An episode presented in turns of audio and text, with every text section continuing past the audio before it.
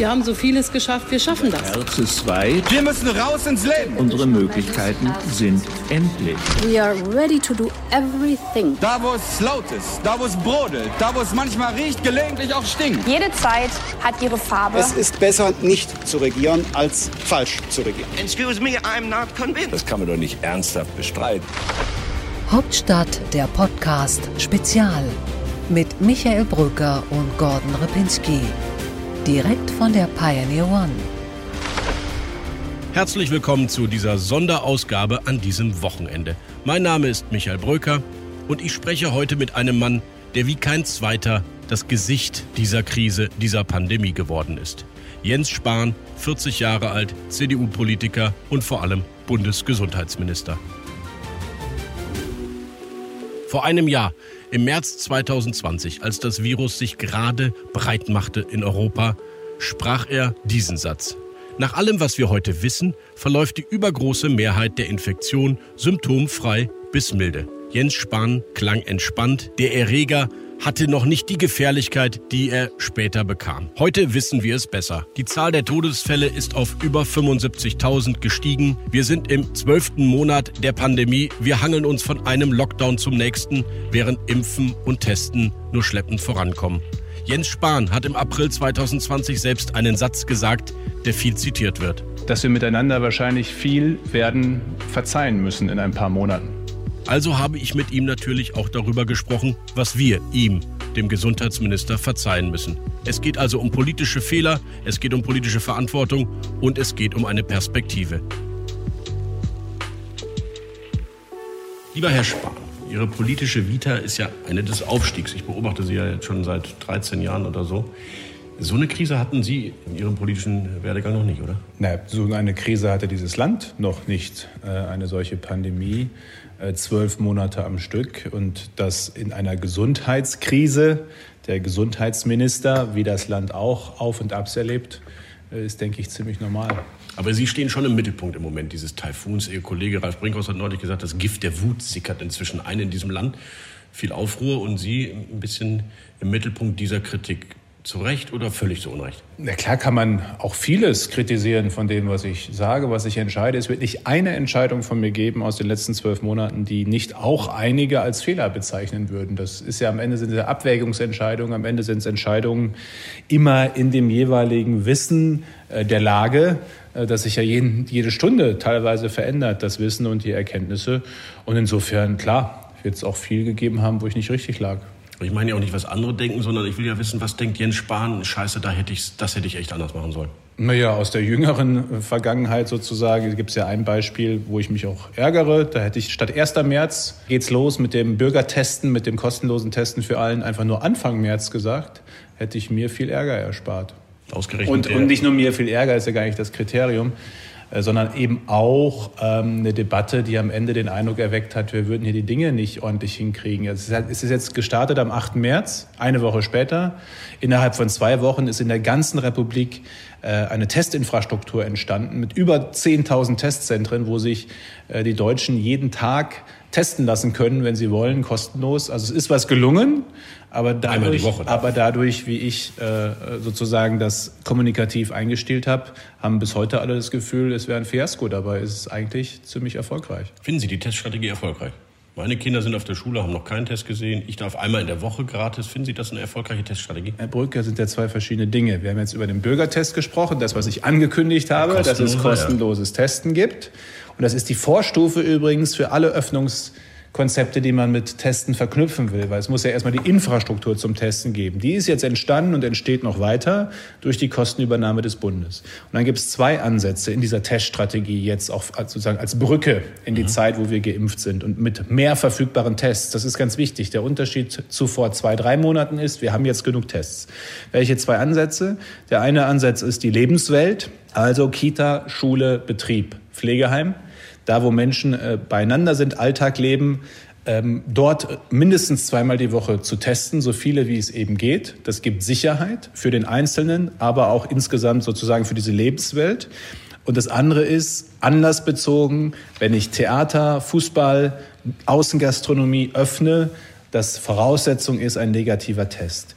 Äh, dass also das Testen ganz anders als bisher selbstverständlicher Teil unseres Alltags wird. Und dafür haben wir die Voraussetzungen jedenfalls jetzt geschaffen. Und jetzt brauchen wir noch die richtige Inzidenz, die ist im Moment zu hoch, äh, um auch diese Öffnungsschritte gehen zu können. Aber es testen sich ja äh, noch nicht genug Leute. In Sachsen wird jetzt eine Testpflicht diskutiert, vielleicht eingeführt. Wie kriegt man die Menschen dazu, das Angebot dann auch zu nutzen?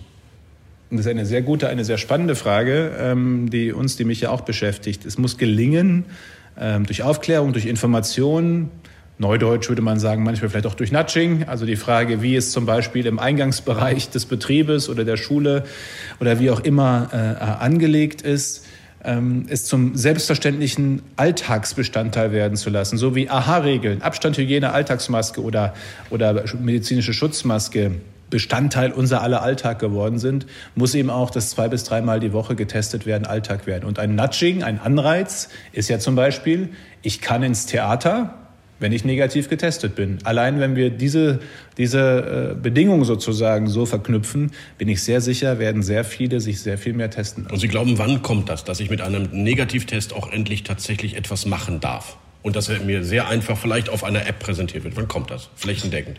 Erstmal gibt es das ja schon in einzelnen äh, Regionen oder Städten. Es ist aus meiner Sicht sehr stark inzidenzabhängig. In einer Region mit 200er Inzidenz, also einem sehr hohen Infektionsgeschehen, würde ich jetzt diese Schritte nicht empfehlen, sondern es geht ja hier um Öffnungsschritte, die damit verbunden sind. Äh, aber der Beschluss von Bund und Ländern äh, vom Anfang der Woche sieht ja ausdrücklich vor, dass es Regionen geben soll, aus meiner Sicht vor allem Regionen mit niedriger Inzidenz, die eben genauso starten können und ja auch schon gestartet sind. Und das wird dann zugweise, insbesondere wenn wir diese Welle brechen, die darf man nicht unterschätzen, die ist leider noch im Aufbau. Die wird noch eine echte Bedrohung, wenn wir die nicht über die nächsten zwei, drei Wochen in den Griff kriegen. Äh, wenn wir diese Welle gebrochen haben, werden, hoffentlich, kann man damit dann eben die Öffnungsschritte verbinden. Und zwar dann flächendeckend.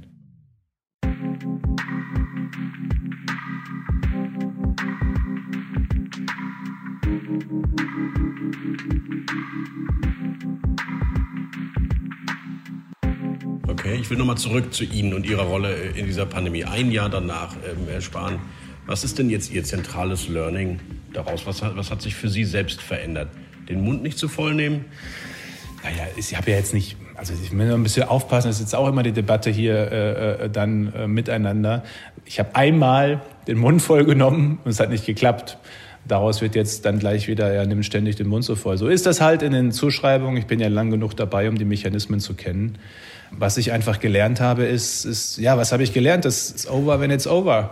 Also diese Pandemie geht länger, als wir alle erwartet haben. Die überrascht immer wieder aufs Neue.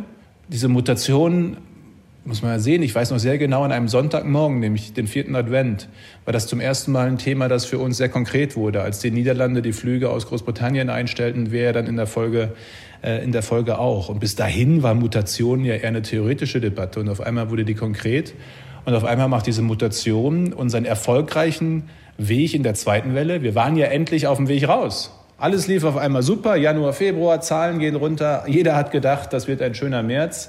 Und dann kommt diese Mutation und verändert alles. Und wenn ich in den letzten zwölf Monaten halt tatsächlich eins gelernt habe, in dieser Pandemie, irgendwie passiert immer noch was, was wir noch nicht gesehen haben. Und deswegen ist es sehr wichtig, Aussagen immer einzuordnen unter der Bedingung mit dem Wissen von jetzt. Deswegen will ich auch gar nicht dieses Spiel machen, dass ich Ihnen jetzt alte Zitate vorhalte. Aber natürlich gab es auch im Frühsommer letzten Jahres Aussagen, wie zum Beispiel, dass diese zweite Welle, dass man vorbereitet sind, die wird nicht plötzlich über uns kommen. Und ist sie auch nicht. Die Wahrheit ist ja, sie ist ja nicht plötzlich über uns gekommen. Die Wahrheit ist ja, wir haben in einem Bund-Länder-Gespräch im Oktober ja schon stärker sie brechen wollen. Aber es war nicht mehrheitsfähig, sie stärker zu brechen. Äh, konnte sich nicht einigen zwischen Bund und Ländern. Hätten wir zwei, drei Wochen früher den Lockdown beschlossen, im November, Wäre Sie? uns mhm. wahrscheinlich. Also Anfang November. Wäre uns, ja, wahrscheinlich vieles erspart geblieben. Was Sie damals und die Kanzlerin wollten und die Länder nicht? Was, nur so pauschal ist es nicht. Es gab auch, auch innerhalb der Länder ja unterschiedliche Positionen. Aber auch, auch ich habe im Übrigen schon im August gesagt, das ist jetzt nicht die Zeit, um Hochzeiten zu feiern. Also das ist ja jetzt nicht so, als wenn wir nicht auch während des Sommers immer wieder deutlich gemacht haben, ja, es läuft gerade vergleichsweise gut.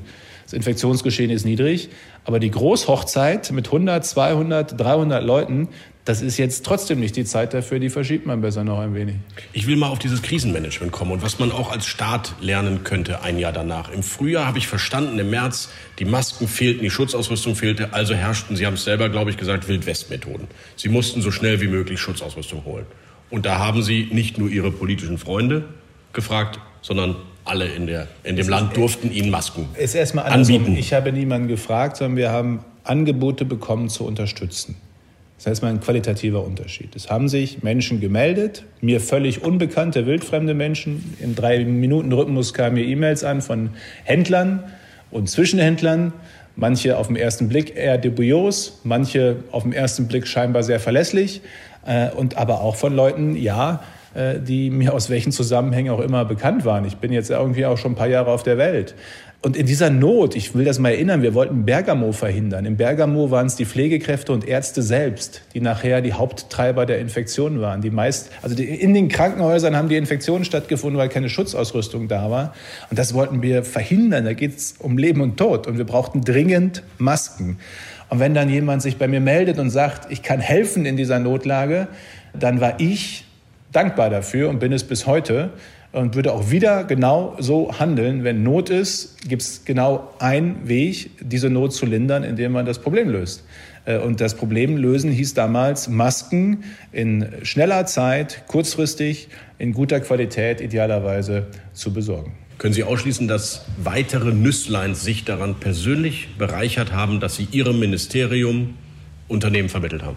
Wie soll ich das ausschließen, Herr Brücke? Aber auch bei dem bekannten, von Ihnen genannten Verdachtsfall ist ja uns hier das nicht erkenntlich gewesen. Also die, ich habe die Kolleginnen und Kollegen im Ministerium gefragt. Es war nicht erkenntlich, dass das möglicherweise einen anderen Hintergrund hat äh, als bei anderen. Äh, und das wäre es auch in anderen Situationen nicht. Wir wissen ja nicht sozusagen, wie das Verhältnis in andere Richtungen dann da jeweils, mhm. jeweils ist. Aber Sie wissen, wie viele Abgeordneten sich an Ihr Ministerium gewandt haben mit also sei es einer telefonischen oder elektronischen Angebot. Richtig? Das ist ja die Liste, die Sie vielleicht ja, veröffentlichen es wollen. Es gibt ja da verschiedene Varianten sozusagen. Die eine ist, wer hat einfach was weitergeleitet, ein Angebot, das ihn erreicht hat oder sie. Da sind ganz viele auch sozusagen, äh, im Grunde äh, haben die zu nichts geführt, weil wir so viele Angebote hatten. Wir konnten, ich jetzt gefragt wird, wonach habt ihr das ausgewählt? Also ich habe ja selbst ein paar Telefonate geführt. Ich habe mal an einem Sonntagmorgen im März, das weiß ich noch wie heute, entschieden, ich setze mich jetzt selbst ans Telefon, weil irgendwie passiert hier nichts, es kommt nichts voran auf den herkömmlichen Weg. Ich habe da mit wildfremden Leuten telefoniert und ich habe am Telefon schon gemerkt, okay, das ist jetzt die Art von Zwischenhändler, mit denen möchte ich eigentlich nichts zu tun haben. Und dann gab es andere, die klangen sehr verlässlich, haben sich dann nachher als nicht verlässlich herausgestellt, haben auch kein Geschäft mitgemacht. Und, und deswegen haben wir natürlich am Ende nicht jedes Angebot, da kamen Tausende wahrscheinlich an in der damaligen Phase hier sichten können.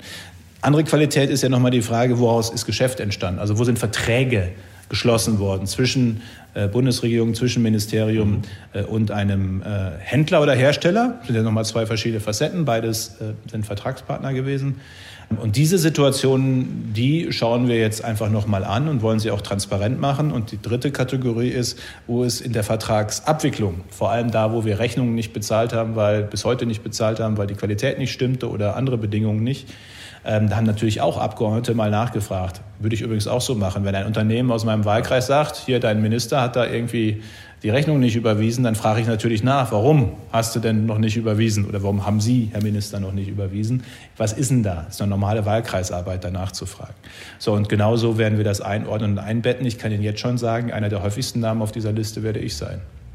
Mich interessiert aber die Liste derjenigen Abgeordneten, die Sie jetzt angeschrieben und gefragt haben, ob Sie deren Vermittlungstätigkeiten veröffentlichen dürfen. Weil der Bundestag hat Ihnen ja gesagt, Sie müssen, Herr Sie dürfen Brunker, das. Es ging nicht um Vermittlungstätigkeit, ist ganz wichtig. Sondern es geht darum, Angebote wo es, nein, wo es, wo es einfach, genau, wo es eine Situation gab, wo es ja. irgendeine Form von Kontakt gab ja, klar, oder gibt. Die zu einem Vertrag geführt haben. Nee, nicht die zu einem, die in Zusammenhang stehen mit einem Vertrag, der geschlossen worden ist. Ein wichtiger qualitativer okay. Unterschied, weil nur die E-Mail hat ja nicht per se zum Vertrag geführt. Okay ähm, oder irgendein Hinweis. So, und das, das wollen wir aber sauber machen, mhm. weil das ja viel dranhängt. Das wird ja im Moment in dieser Phase im Zweifel auch schnell mit irgendeinem Generalverdacht in Verbindung gebracht, den ich einfach unfair fände. Äh, weil die haben erstmal das Selbstverständlichste getan der Welt, die Kollegen im Bundestag. Im Zweifel äh, haben sie helfen wollen, indem eben Sie sagen, da könnte jemand vielleicht Masken liefern. So, und deswegen machen wir das jetzt in einem ordentlichen Verfahren, haben äh, einen auch externen Sachverstand, ein Rechtsprofessor, gerade auch für diese Fragen, Rechtsfragen, hängt ja auch mit Informationsfreiheitsgesetz und anderen Dingen zusammen. Ob es ein öffentliches ähm, Interesse gibt, diese genau. Namen zu nennen. Und, und ja, möglicherweise sagt ja jemand, er will nicht genannt werden und ich muss es trotzdem nennen, weil das öffentliche Interesse mhm. dafür spielt. Das sind alles Abwägungsfragen. Wir machen das jetzt in einem ordentlichen Prozess. Und warum machen wir das in so einem ordentlichen Prozess?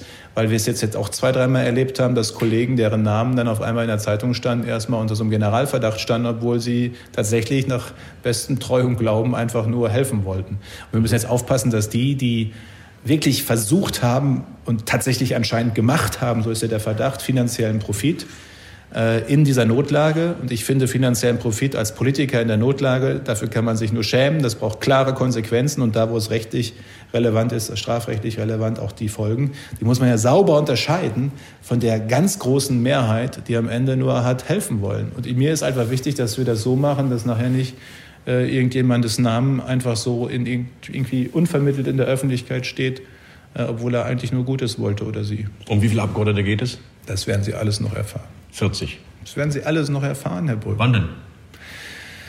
Dann, wenn wir die Dinge vernünftig aufgearbeitet haben. Ist 40 eine gute Zahl? Ist das jetzt so relevant? Ja, ich finde schon, ob es 700 Abgeordnete sind oder 40, ist ja echt eine Dimensionsfrage. Und es damit auch eine relevante Frage. Es ist näher dran an 40 als an 700.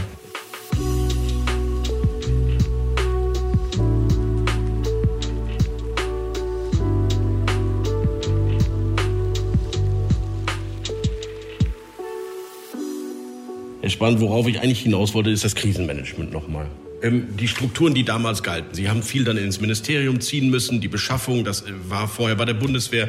Es, dann hast du ständig diesen Bund-Länder-Konflikt. Eigentlich ist es Ländersache, aber der Bund wird für vieles in Verantwortung. Wie würden Sie rückblickend heute das organisieren? In den USA hat es einen Präsidenten gegeben, der hat sich vier Generäle geschnappt und hat gesagt, ihr seid jetzt die Chefs für diese Pandemie. Von Impfen bis Testen bis Masken, ihr entscheidet.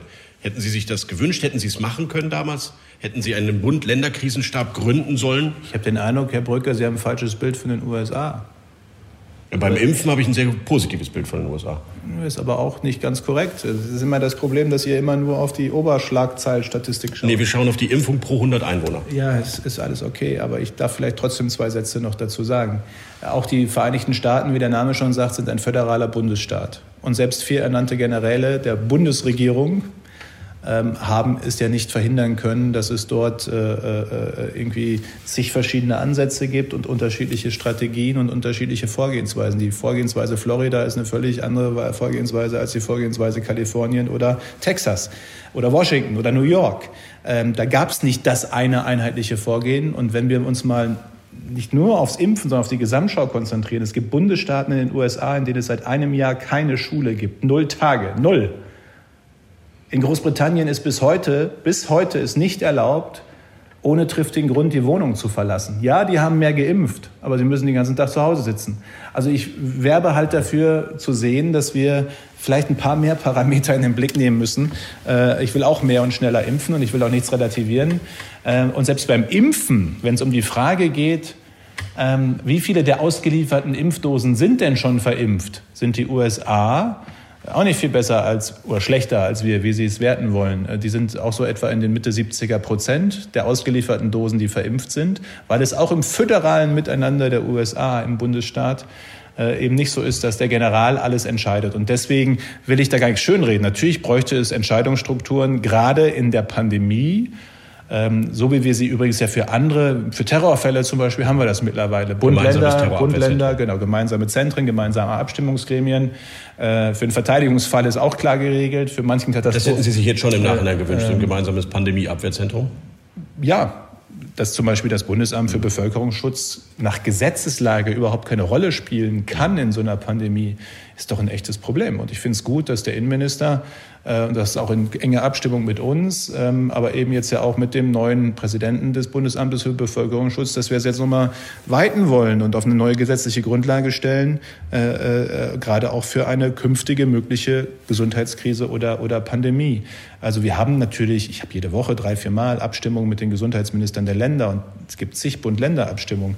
Aber sozusagen dieses gemeinsame Lagezentrum zum Beispiel ist ohne Zweifel was, was es für die Zukunft braucht. Und wenn wir dafür die Verfassung ändern müssen. Gut, äh, guter Hinweis. Äh, bin ich, glaube ich, bei Ihnen. Bleiben wir beim Thema Impfen. Mich interessiert doch am Ende nicht, wann die Dose von, vom Hersteller in welchem Zentrum landet. Mich interessiert am Ende, wie viele Shots in the Arm, wie es der amerikanische Präsident gesagt hat, sind da. Und ich fahre hier durch die Stadt an ihrem Plakat vorbei, Ärmel hochkrempelt und frage mich, ja, ich würde ja gerne meinen Ärmel hochkrempeln, bin nur leider noch nicht dran.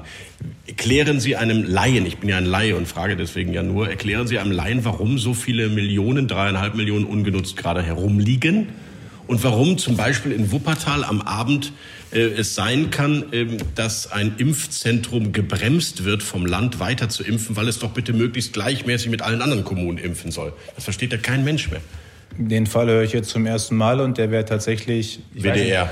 Wuppertal hat offenbar. Wenn der WDR das sagt, dann muss es so sein. Aber unabhängig, unabhängig. Ich kann mich ja äh, nur auf die Quelle berufen, ähm, auf das offenbar das Land die zurückgeholt hat, damit sie bitte gleichmäßig mit allen anderen impfen. Darf Warum gibt es da nicht mehr Pragmatismus und Flexibilität? Also erstens mal die Verordnung, also den Rahmen, den wir hier setzen, den ich setze, der gibt diesen Pragmatismus, der macht ihn möglich. Er will ihn sogar, es steht ja ausdrücklich drin. Äh, dass da, wo Dosen verfügbar sind, äh, sie auch pragmatisch auch über die Priorisierungsgruppe hinaus sozusagen genützt werden können soll, um schnell äh, um schnell zu impfen. Und das muss man, am Ende muss man aus meiner Sicht tatsächlich den Impfzentren, die die Impfdosen haben, einfach die Leine lassen sozusagen, Vertrauen darin haben. Die Priorisierungsgruppe 2, das sind die über 70-Jährigen, Menschen mit Vorerkrankungen, bestimmte Berufsgruppen, die ist ziemlich groß. Ja. Und da wird sich immer jemand finden, der sich heute Abend noch impfen lässt. Genau. Also genau. insofern äh, bin ich unbedingt für Pragmatismus und, und am äh, jedes ja, dann die 24 Man könnte auch, auch jederzeit sagen, die 70-Jährigen können sofort einen Termin kriegen äh, für die Impfdosen, die noch übrig sind genau. oder die sonst niemand nehmen will. Das geht, weil ich gelegentlich lese, es gäbe eine Impfbürokratie, Star. Die gibt's nicht. Wir haben ziemlich viel Flexibilität. Es ist nur eins wichtig der gesunde, wie alt ist Herr Brücker? Gut 40-jährige, End, End 30-jährige äh, Herr Brücker äh, sollte jetzt noch nicht geimpft werden, solange die über 70-Jährigen noch nicht geimpft Verstehe sind. Warum? Weil die einfach ein enorm höheres Risiko haben für einen schweren und schwersten Verlauf. Lassen Sie mich über meine Eltern reden. Die sind über 70 und die kommen an der Impfhotline nicht durch. Dann sind sie in einem Impfzentrum, das zu hat. Ähm, sie könnten ja auch einfach da vorne abends warten, bis vielleicht dann doch noch äh, eine Impfdose da ist. Das wäre ja die Flexibilität, die Sie sich wünschen, oder? Aber so nee, ist es, ja sollte, es sollte schon auch ja geordnet sein, dass man halt, was weiß ich, eine Standby-Liste hat. Ja. Ähm, oder wenn hier wie in Berlin an dem Impfzentrum scheinbar Termine frei sind, kann man einfach sagen, 70-Jährige können die buchen und die Frage, ob jemand 70 ist, kann ich ziemlich leicht am Personalausweis nachvollziehen. Das kann man ja auch schnell kontrollieren. Also ich bin unbedingt für Prinzipien geleitet, weil wir brauchen den Schutz der Risikogruppen, aber für Prinzipien geleiteten Pragmatismus. Und den verhindert keine Bundesverordnung. Das kann ich jedenfalls garantieren.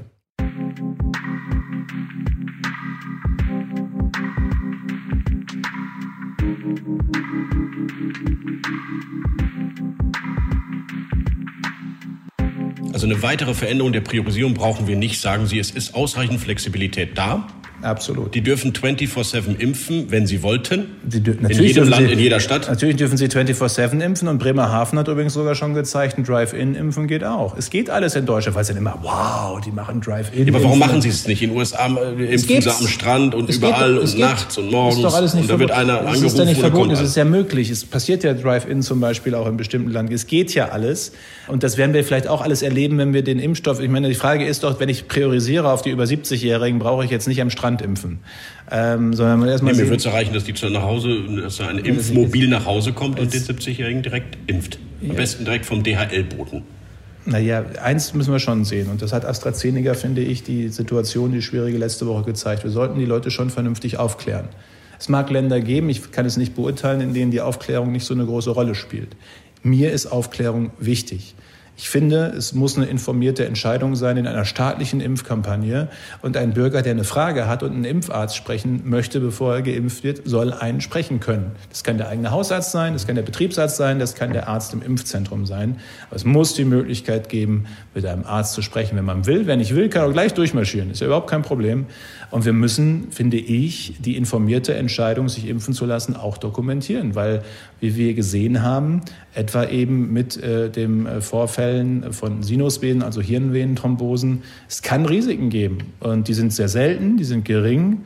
Aber mein Bürgerverständnis heißt schon, die sollte man kennen können. Und dass mehr Leute impfen dürfen, also Zusatzpersonal, Hilfspersonal aus dem medizinischen ja, Wir Bereich. scheitern, Leute, ich finde, wir führen immer die falschen Debatten. Wir scheitern nicht daran, dass wir nicht genug Leute haben, die impfen können. Sondern daran, dass wir keinen Impfstoff haben. Wir haben äh, zu wenig Impfdosen im Moment noch und äh, brauchen mehr. Und das wird übrigens ja bald, sehr bald schon der Fall sein, dass deutlich mehr ist. Wir werden im April 15 Millionen Impfdosen kriegen. Wir haben jetzt in drei Quartalen 19 Millionen gehabt. Also im April haben wir fast so viel wie im ganzen ersten Quartal. Das wird jetzt richtig an Geschwindigkeit gewinnen. Übrigens genauso, wie ich es im Dezember gesagt habe. Das erste Quartal wird mühsam, hart, knapp. Das zweite Quartal wird deutlich besser. Das dritte Quartal wird nach Stand heute dazu führen, dass wir haben alle impfen können. Und äh, Stand heute wird es genauso kommen.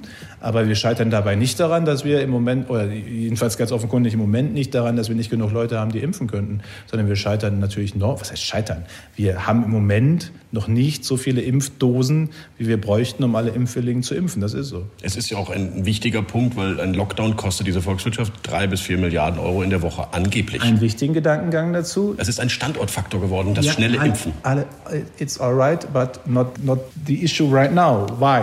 Warum ist das jetzt nicht das Hauptthema?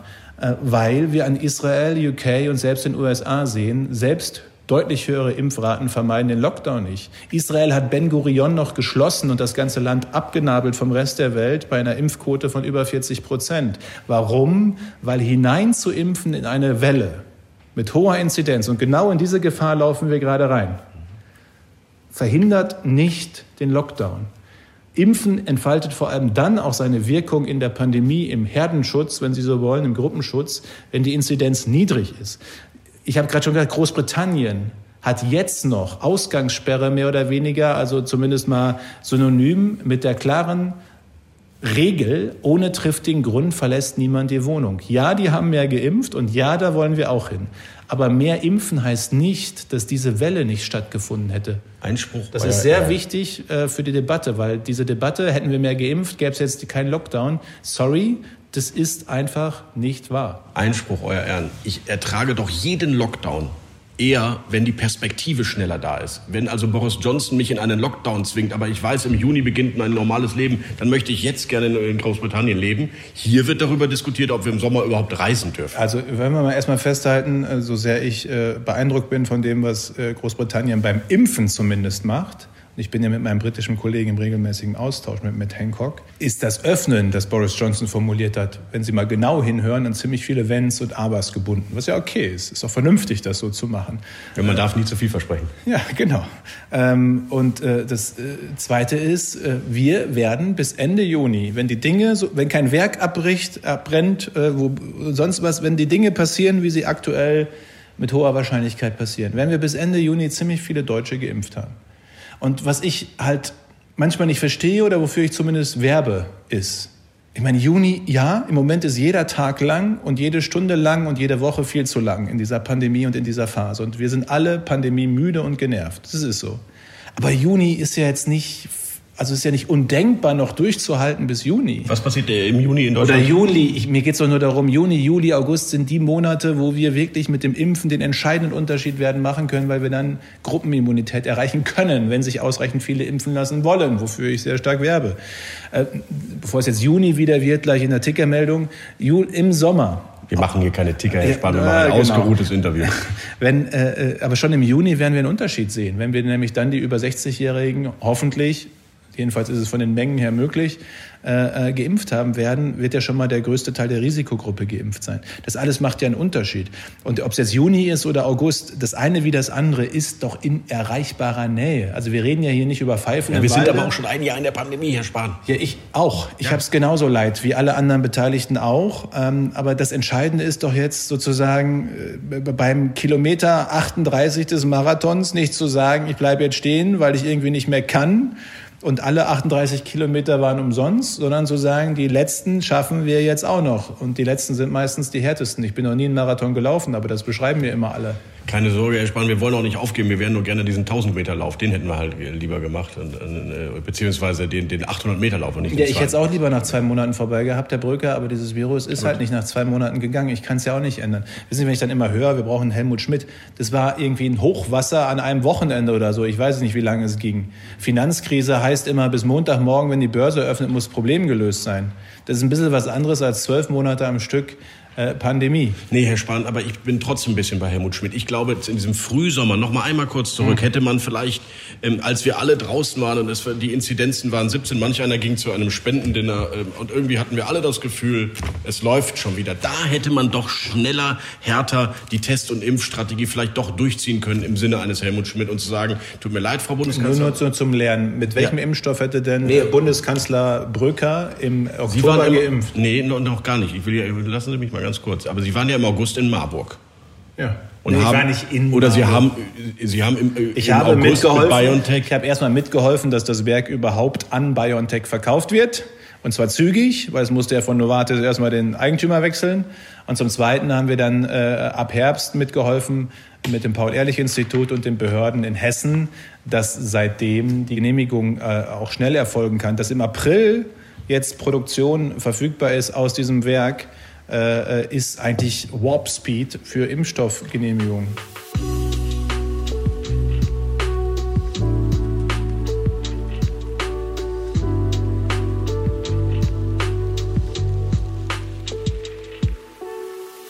Mir geht es darum, ob man damals nicht doch sich hätte durchsetzen müssen gegen andere in ihrem Umfeld und sei es die Kanzlerin, die gesagt hat, wir, wir geben das an Europa. Wenn ihr im Juni schon die Impfstoffallianz hattet, dann hättet ihr doch auch sagen können, okay, Frau Bundeskanzlerin, ich verstehe, dass keiner in Europa später Impfstoff haben soll, aber lassen Sie es uns vier machen. Wir bestellen für alle, wir machen jetzt die Verträge, jetzt geht's los und wir denken vielleicht auch über eine Notfallzulassung nach. Ist das nicht im Nachhinein der Fehler gewesen, dass man schneller hätte doch impfen kriegen, hätten, Impfstoffe kriegen können und auch impfen können? Wir hätten nicht schneller geimpft und wir wären jetzt auch nicht in einer...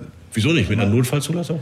Dann wären wir drei Wochen früher gewesen. Dann wäre aber... Jeder Tag zählt, Herr Herr Brücker, wir wären trotzdem jetzt in der Situation einer dritten Welle. Das, also, das mag ja sein, aber vielleicht hätten wir schon ein paar wichtig. mehr Leute geimpft. Ja, aber wir müssen ja ein bisschen aufpassen. Ich habe ja irgendwie das Gefühl, dass wir nicht mehr ins Gelingen verliebt sind, sondern auf dem Weg äh, äh dahin sind, irgendwie äh, uns ins Scheitern zu verlieben. Jede Geschichte ist nur noch eine Geschichte des Scheiterns in diesem Land. Das ist doch, wir haben zwölf Monate, ich mache mal die andere Geschichte. Ja. Sie machen die Scheiterngeschichte ja jeden Morgen in Ihren Morning Briefings. Ich mache jetzt mal einmal kurz die Erfolgsgeschichte.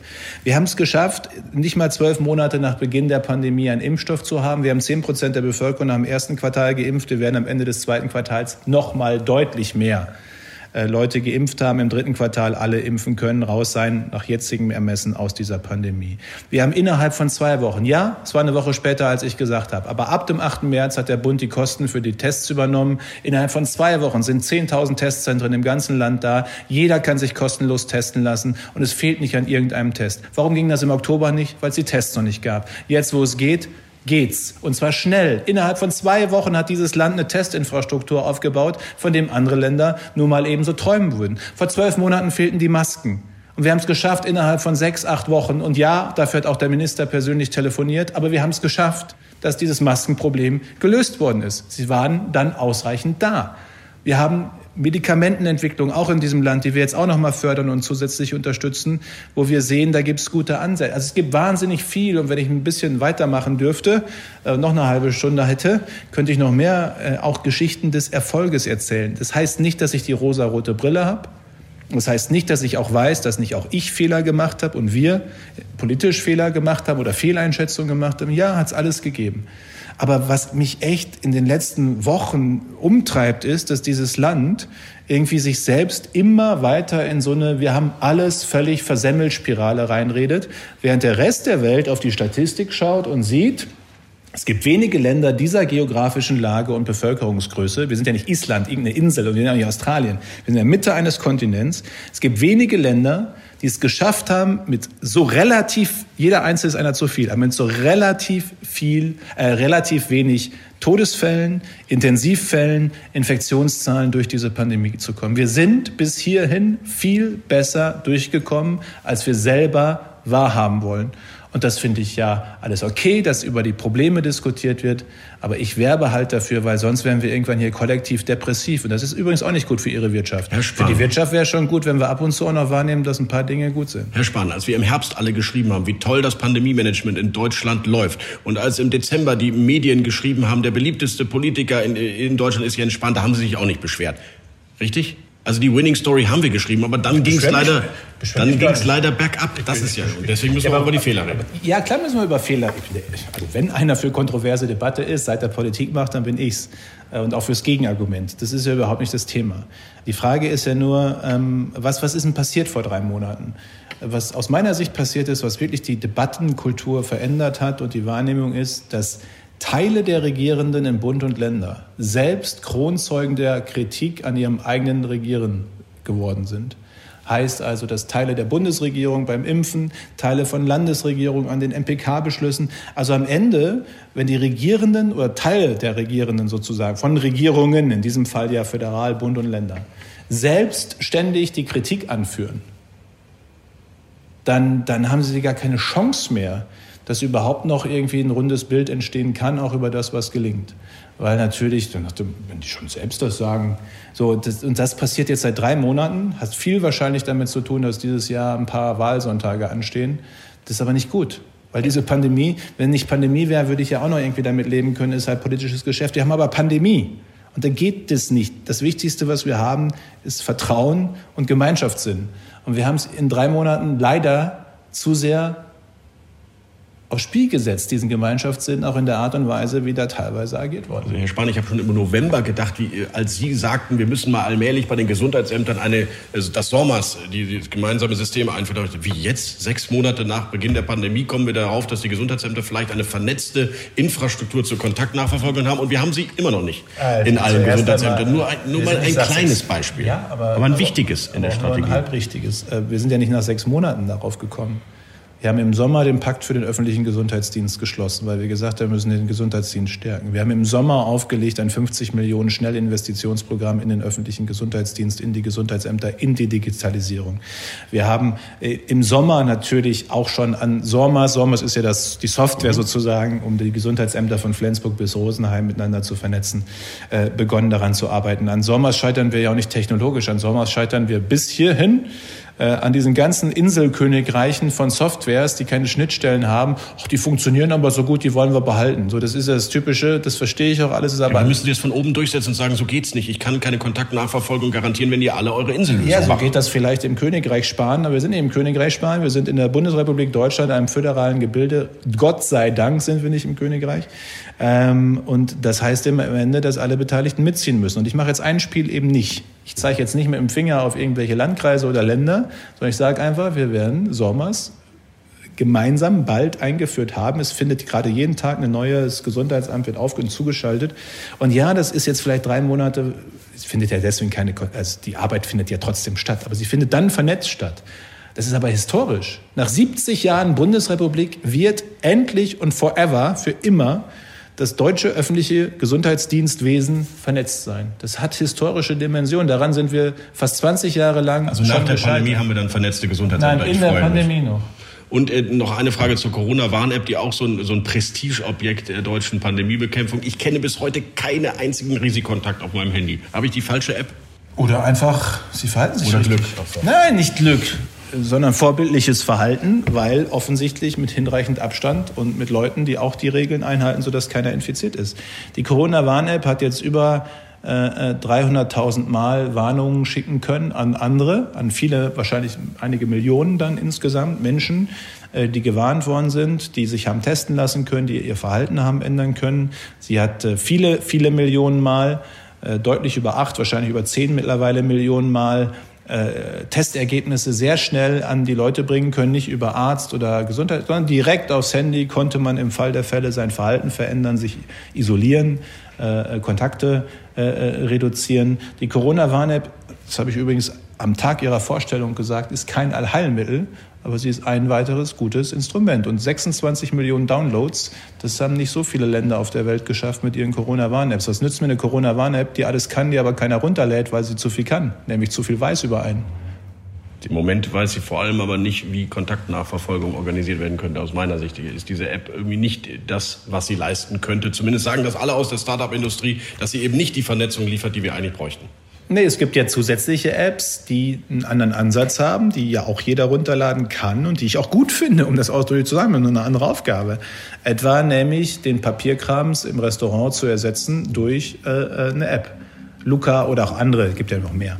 Äh, ist gut, brauchen wir. Ist aber eine andere Aufgabe als die Corona-Warn-App. Ähm, und äh, die Vernetzung dieser Apps mit SORMAS, mit den Gesundheitsämtern, das betreiben wir ja hier aktiv. Haben wir haben Schnittstellen gemacht.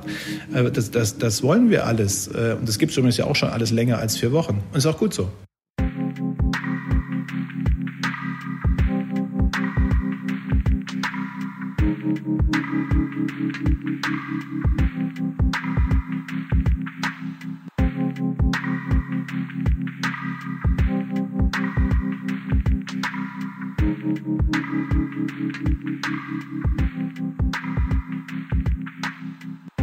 Einem Satz nochmal 2020, dass, wie der Impfstoff bestellt wurde. Sie sagen heute auch rückblickend, es war die damals beste Lösung.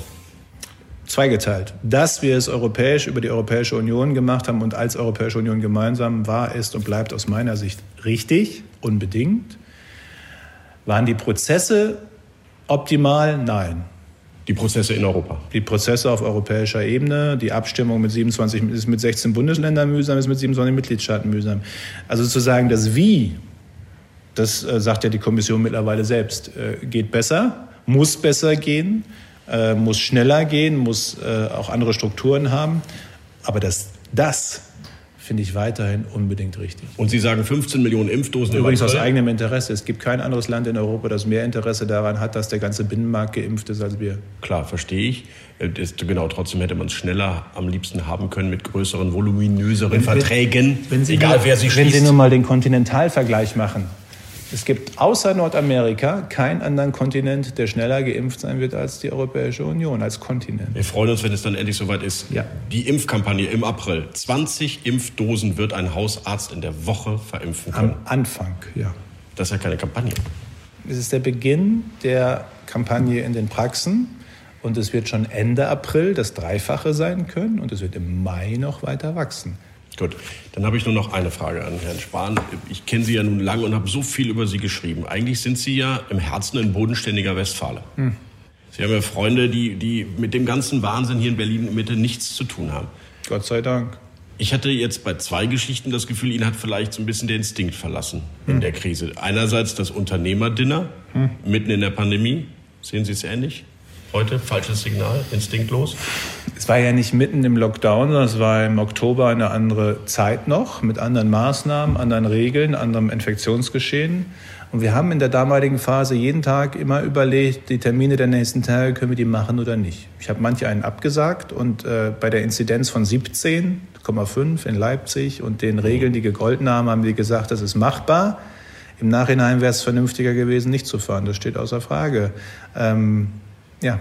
Und äh, der Hauskauf, der millionenschwere in einer Zeit, wo teilweise Selbstständige, Solo-Selbstständige gar keinen Kredit kriegen für ein Immobilienangebot, weil sie zum Beispiel in, in Insolvenzrecht im Moment keine Immobilienkredite kriegen können, war das ein falsches Signal, etwas, was man vielleicht, egal ob es total korrekt abgelaufen ist, hat Jens Spahn da so ein bisschen den Instinkt verlassen?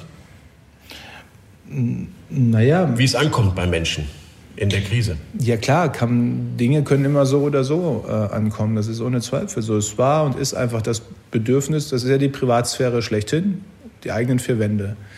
Ähm, und ich war erstmal davon ausgegangen, weil ich tatsächlich erstmal vom Guten im Menschen ausgehe, dass die eigenen vier Wände die eigenen vier Wände und Privatsphäre sind. Ähm, und dann ist die Debatte anders, äh, anders gelaufen. Das, das ist so, ohne Zweifel. Verstehen Sie das öffentliche Interesse an der Summe und dann nicht? Nee, das ist was anderes ist ja. Das haben viele Kollegen in Berlin-Mitte noch gar nicht ganz verstanden, was da passiert ist. Die Logik, die da jetzt angewandt worden ist und die ich akzeptieren muss, akzeptiere, ist, dass sie bei Politikern jederzeit den Kaufvertrag, die Grundbestellungsurkunde, Grundschuldbestellungsurkunde, die Details von Immobilien vom Grundbuchamt bekommen können. Das, das, ist, das ist das, was da passiert ist. Das war vorher nicht so. Vorher hat das Bundesverfassungsgericht gesagt, braucht es einen triftigen Grund, einen guten Grund, warum jemand da Interesse anmelden kann. Jetzt ist die Lage so, jeder Journalist, jeder, der mediales Interesse hat, kann von jedem Politiker in die Kaufverträge der Immobilien schauen und in sonst noch was für private Dinge, ohne einen Grund haben zu müssen. Das ist so anscheinend, das muss ich akzeptieren als Bundespolitiker und ich akzeptiere es ja nur auch. ähm, auch wenn es mir ehrlicherweise schwerfällt, weil ich finde, es gibt auch für einen Bundespolitiker noch ein kleines bisschen Privatsphäre. Ähm, aber okay, ist jetzt so. Aber ich bin mir nicht sicher, ob schon alle, die politisch aktiv sind in Berlin, verstanden haben, was da eigentlich passiert ist. Aber Herr Spahn, haben Sie nicht auch das Gefühl, dass durch die Vorfälle nicht, nicht Ihr Hauskauf, sondern die anderen, auch vor allem Unionspolitiker, die eben nur durch Journalistenanfragen Dinge jetzt zugeben müssen in den letzten Monaten, dass natürlich diese Skepsis, das Misstrauen gegenüber den Menschen, die mit Steuerzahlergeld hantieren, die in der Öffentlichkeit stehen, größer geworden ist und deswegen die Journalisten eher mehr das Gefühl haben, vielleicht hat der Spahn das Haus äh, irgendwie unsauber finanziert. Ja, aber das ist doch Verdachtsberichterstattung. Ich meine, Na, die fragen ja erstmal nur nach. Und aus meiner Sicht, wenn dann nichts dabei ist, würde ich auch nicht berichten. Aber das ja, offenbar das, das Interesse. Ist, ist, ich, ist ja, ich, ich beantworte nur jede Frage. Ich beantworte ja hier auch Ihre Fragen ähm, und ich kann mich auch jeder Frage ruhigen Gewissens stellen. Weil, ich, weil alles in Ordnung ist. Das ist überhaupt nicht das Thema. Die Frage ist ja nur, dass, ob wir gemeinsam es schaffen. Gemeinsam. Politik, übrigens auch die Politik übereinander und miteinander im politischen Wettbewerb und im Verhältnis Politik und Medien das aufzuarbeiten und Skandal zu nennen, was ein Skandal ist. Und das, was einige Kollegen zumindest vorgeworfen wird, wenn sich das so bewahrheitet, ist ein aufzuarbeitender Skandal und muss strafrechtliche Konsequenzen haben. Und gleichzeitig nicht alles irgendwie mit Generalverdacht äh, zu, zu versehen, äh, was irgendwie mit äh, äh politischem Tun zu tun hat. Äh, oder auch einfach mit äh, Privatsein zu tun hat. Äh, und diese, diese Trenn, Trennlinie zu schaffen, auch in der Debatte und im Miteinander und im Umgang miteinander, das ist, das ist das, was uns gelingen muss. Und das ist eine schwierige Trennlinie, das, das gestehe ich ja zu. Ähm, aber es ist besser für die Kultur insgesamt in diesem Land, wenn sie, wenn sie gelingt, weil sonst spielen wir äh, auch Leuten in die Hände, die sozusagen all dem, was überhaupt repräsentative Demokratie angeht, generell Dinge rausmachen wollen. Und ich denke, da haben wir schon auch ein gemeinsames Interesse, dass die daraus nicht ihr Süppchen schlagen sollten, nur weil man, nur weil man mal eine Tickermeldung mitgenommen hat, mit einer Überschrift, die was suggeriert, was überhaupt nicht gedeckt ist, macht man eigentlich das Geschäft von denjenigen, deren Geschäft wir eigentlich, soweit ich das sehe, alle nicht machen wollten. Ich wünsche Ihnen maximales Glück privat und auch Gesundheit. Letzte Frage, Herr Spahn, ganz am Anfang Ihrer Karriere als Messdiener. Haben Sie mal gesagt, das haben Sie nicht damals gesagt, sondern später, dass Sie den öffentlichen Auftritt lieben und das Rampenlicht schätzen und Sie hätten es sogar schon als Messdiener gespürt. Und Sie haben wörtlich Das ist aber gesagt, jetzt wieder eine Michael Brücker-Interpretation. Ja, also ich sag, Moment, jetzt kommt das Jens Spahn-Zitat. Ja, das Jens Spahn-Zitat lautete, als, ja. das Jens Spahn-Zitat lautete, es ist faszinierend, die Gemeinde schaut dir zu, wenn du davor turnst. Jens Spahn-Zitat. Haben Sie in den letzten zwölf Monaten mal daran gedacht, ich schmeiß den ganzen Scheiß hin und macht euer Ding alleine? Nein. Jens Nein. Spahn kämpft weiter. Jens Spahn macht einfach seinen Job. Vielen Dank. Gerne.